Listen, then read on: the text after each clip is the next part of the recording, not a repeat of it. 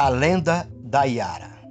Iara, uma linda índia, guerreira muito querida pelo seu pai, que era o pajé da tribo lá no Amazonas.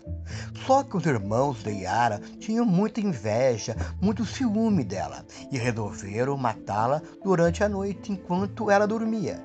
Yara, que possuía ouvidos muito aguçados, os escutou e, para se defender, sem querer, os matou.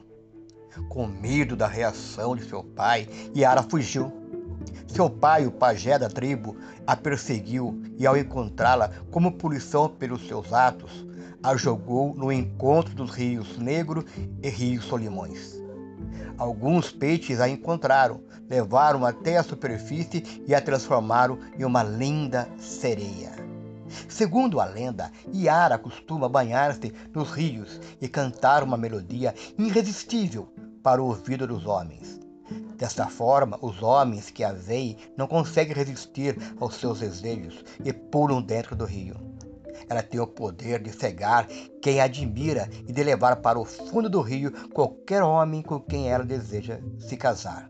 Os índios acreditam tanto no poder de Yara que evitam passar perto dos lagos ao entardecer.